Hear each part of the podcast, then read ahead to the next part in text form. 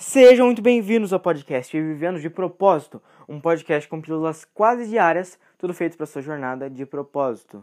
Ele é apresentado por eu, John e Arnaldo Neto, que é o cara que escreve os textos que eu narro aqui nos episódios. Então, quando eu falo eu, na verdade eu estou falando a experiência do Arnaldo.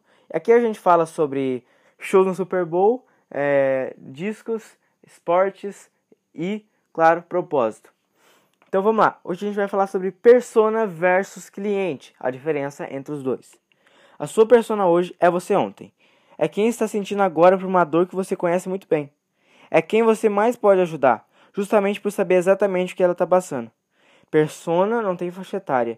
Persona não tem idade. Persona não mora em um eixo. Persona mora em uma rua, em um apartamento específico. Persona não trabalha em um setor. Persona tem empresa, cargo e chefe. Só que ao montar sua persona de maneira tão específica, você pode se perguntar: mas eu não posso atender outras pessoas? Se sua persona for mulher, por exemplo, você não pode atender homens? Todas as perguntas são respondidas quando você entende a diferença entre persona e cliente. Persona é para quem você comunica, para quem você cria sua, sua solução. E cliente é quem compra. Eu tenho uma sensibilidade nas axilas que me faz ter que comprar desodorante feminino. E eu não sou a persona do Rexona Cotton para mulheres, mas sou cliente deles. Do mesmo modo, a minha persona é uma mulher de 35 anos que mora no interior de São Paulo e ainda não encontrou propósito, mas tenho vários clientes homens. A persona do seriado Gâmbito da Rainha joga xadrez, mas tem vários clientes espectadores que nunca manipularam uma peça e assistiram o seriado.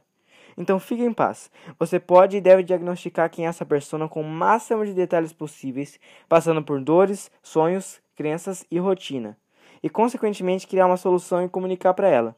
Mas se ao longo do caminho sua mensagem atingir clientes fora desse espectro, sem problemas. Mais uma vez, sua persona é para quem você cria e comunica sua solução, e seu cliente é quem compra. Então crie a sua, fale com uma pessoa e venda para muitas.